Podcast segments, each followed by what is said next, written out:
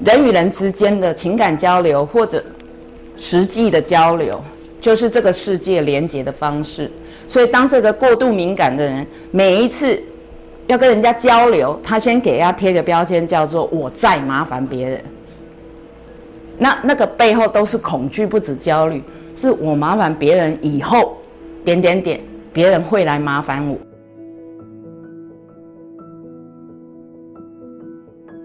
不喜欢或不想麻烦别人，为什么？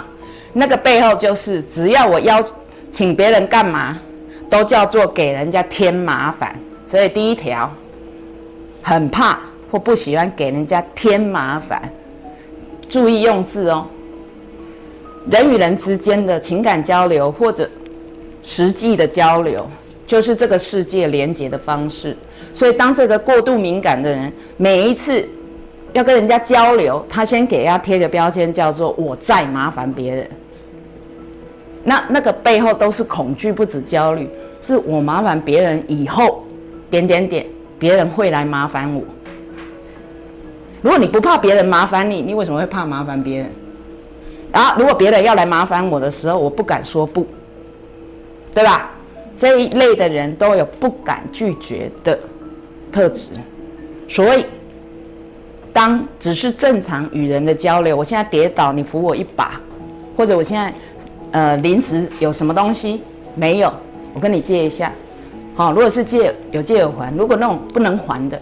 啊，就失与受的平衡，总有一天，你遇到另外一个陌生人，你也可以可以给他协助，这个就是把爱传下去。可是这背后有很深的僵化的传统观念，就是歪强啦，又来了，这个欠字永远，上次也有欠，这一次也要欠，这都怕欠人，也怕人家欠他，然后最重要是不想给人添麻烦，好。我们待会这只是先念过给大家核对一下自己哦。我们这堂课就是你们现现场马上自己核对。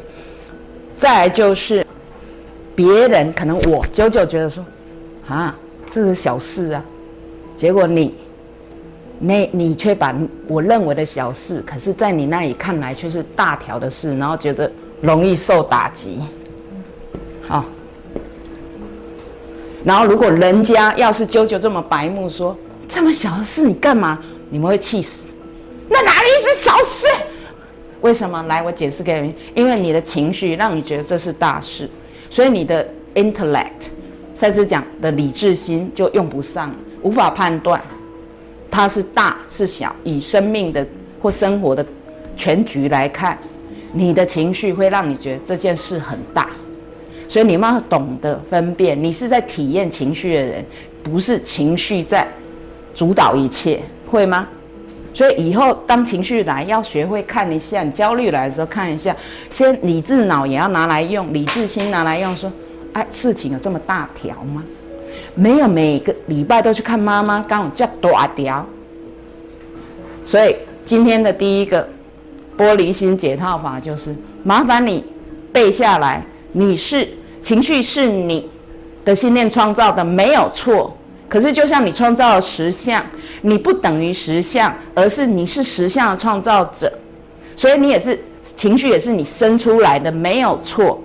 但是你情绪很高昂的时候，不只是负面的，任何高昂的情绪，通常你的理智会先闪一边，所以你你可能兴奋过度，也可能沮丧过度。好，所以虽然我们在锻炼我们的有意识的心智、意识心。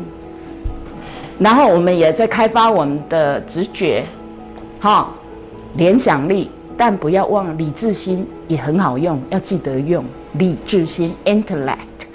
好，这个赛事很强调，就要兼并用就对了啦。好。